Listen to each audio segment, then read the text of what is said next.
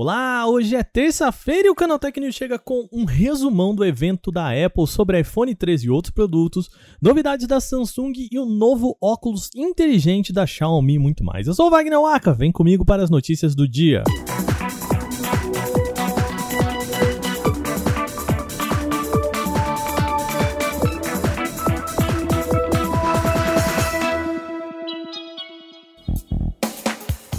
foi dia de evento da Apple. A companhia da Califórnia apresentou as novas linhas de tablet, relógios inteligentes e, claro, iPhones. A apresentação começou com os novos iPads da empresa.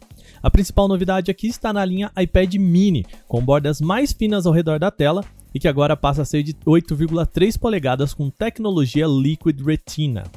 Um dos recursos inéditos é o sistema de câmera chamado de Center Stage, que usa aprendizagem de máquina para manter o usuário sempre no centro da gravação. Além disso, a Apple também atualizou a linha principal de tablets com o iPad 9, cuja grande mudança é só um processador renovado. Os preços dos tablets são os seguintes: o iPad 9 parte de R$ 3.999 e o Mini, com um pouco mais de novidade, parte de R$ 6.199. Isso, claro, com preços oficiais da Apple no mercado brasileiro, tá? Agora vamos ao ponto mais importante da apresentação, a linha iPhone 13. Como era esperado, a companhia trouxe quatro modelos distintos: o iPhone 13 Mini, o iPhone 13 padrão, o iPhone 13 Pro e o 13 Pro Max. No geral, todos eles trazem um entalhe 20% menor do que o iPhone 12. A gente esperava que não fosse ter nenhum entalhe, mas pelo menos chegou um menor.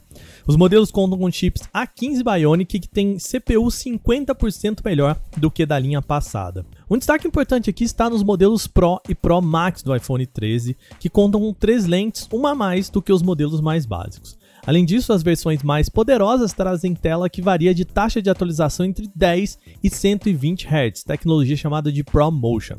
Com isso, a Apple consegue economizar a bateria com menor taxa de atualização quando necessário. Agora vamos aos preços. A lista ficou assim, ó.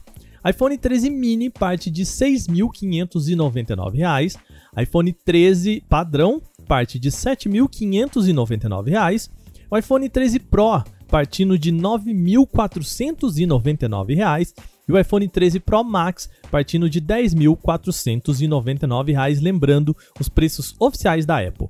O ponto interessante é que as versões Pro e Pro Max contam com modelos de 1 TB de armazenamento interno, claro, mais caros. Quer saber mais detalhes sobre a apresentação e os produtos e tudo mais? É só entrar em canaltech.com.br, que a nossa equipe cobriu cada minuto desta apresentação. Agora vamos falar de Samsung. A companhia vai trazer para o Brasil oficialmente a sua mais recente linha de aparelhos dobráveis. A fabricante anunciou para 15 de setembro o lançamento dos Galaxy Z Fold 3 e Z Flip 3 por aqui. O lançamento será feito em parceria com o shopping JK Iguatemi em São Paulo, na capital paulista. Os dois celulares dobráveis foram oficializados há pouco mais de um mês, durante um evento do Galaxy Unpacked 2021, realizado em 11 de agosto. Tanto o Galaxy Z Fold 3 quanto o Galaxy Z Flip 3 são equipados pelo Snapdragon 888 da Qualcomm. Outro grande destaque aqui é a estreia da câmera frontal sobre a tela que foi utilizada exclusivamente no Galaxy Z Fold 3. Até o momento, não há detalhes sobre quais versões de cada modelo serão lançadas aqui no Brasil. Lá fora há opções do Z Fold 3 de até 512 GB de armazenamento interno com 12 GB de memória RAM, enquanto o Galaxy Z Flip 3 possui combinações de até 256 de memória interna e até 8 GB de RAM. Os preços também devem ser divulgados somente nesta quarta-feira. Outro anúncio da Samsung nesta terça foi o Galaxy M22 oficialmente. O modelo chega para a linha de custos-benefícios da Samsung, com vendas apenas pela internet. O modelo tem processador MediaTek Helio G80, 4 GB de RAM e 128 GB de armazenamento interno, especificações consideradas aí de entrada. Contudo, o destaque está para a tela de 90 Hz de atualização, além da bateria de 5000 mAh. A câmera frontal é de 13 megapixels e na parte de trás há uma câmera principal de 48 megapixels, uma ultra-wide de 8, uma macro de 2 megapixels e uma câmera de profundidade de campo de 2 megapixels. Apesar de a Samsung ter oficializado o produto, ainda não há data nem preços para o Galaxy M22. A Xiaomi também tentou roubar a cena hoje com a apresentação dos seus novos óculos inteligentes. O modelo chamado de Smart Glasses traz um design parecido com óculos convencionais, ou seja, nada de design do futuro.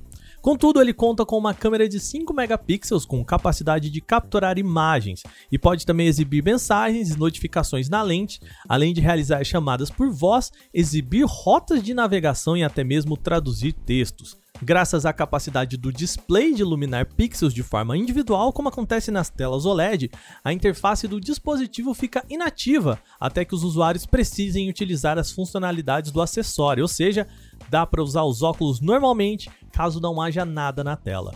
Em nota imprensa, a fabricante destaca que além de exibir notificações básicas e chamadas diretamente na tela, os óculos podem, abre aspas, completar funções independentes como navegação, capturar fotos e traduzir fotos e textos em tempo real, fecha aspas. A Xiaomi também destaca a capacidade de navegação pela tela do dispositivo, permitindo que mapas e informações curva a curva sejam exibidas na tela enquanto a pessoa estiver dirigindo ou mesmo pedalando. A companhia apresentou a ideia, mas ainda não revelou o preço nem data de lançamento. Por enquanto, este é apenas um anúncio de desenvolvimento ou mesmo um protótipo de produto. A Huawei anunciou nesta terça-feira o seu primeiro PC All-in-One, o Mate Station X. Um dos principais destaques é a tela de 28,2 polegadas, a resolução de 3840 por 2560 pixels e proporção 3 por 2 com touch até 10 pontos. O processamento do PC fica por conta de plataformas da AMD com duas opções: o Ryzen 5 5600H e o Ryzen 7 5800H, ambos componentes com gráficos integrados. Ele vem com 16 GB de memória RAM em DDR4 com dois pentes de 8 GB e 512 GB em SSD NVMe. E segundo a marca, toda operação acontece a menos de 36 graus na superfície da tela. Para quem está pensando no produto para home office, a câmera frontal para reuniões e outras chamadas de vídeo tem 1 megapixels e é capaz de capturar imagens até 720p. O MateStation X está em fase de pré-compra, com previsão de entregas a partir do dia 25 de setembro, com preço sugerido de 9.999 yuans, o que daria cerca de R$ 8.100 em conversão direta sem impostos. Isso para a versão com Ryzen 5 5600H. O modelo com Ryzen 7 5800H ainda não teve valor divulgado e os produtos devem ser comercializados apenas na China. Bom, essas foram as nossas notícias de hoje, mas antes de fechar, lembre-se, você pode enviar comentários, sugestões e críticas sobre este programa para podcast@canaltech.com.br. Manda o seu recadinho falando o que você quiser sobre o nosso programa. Este episódio foi roteirizado, editado e apresentado por mim, Wagner Waka, com a coordenação de Patrícia Gnipper. O programa também contou com reportagens de Renan da Silvadores, Gustavo de Eliminácio, Bruno Bertonzin, Victor Carvalho e Vinícius Mosken.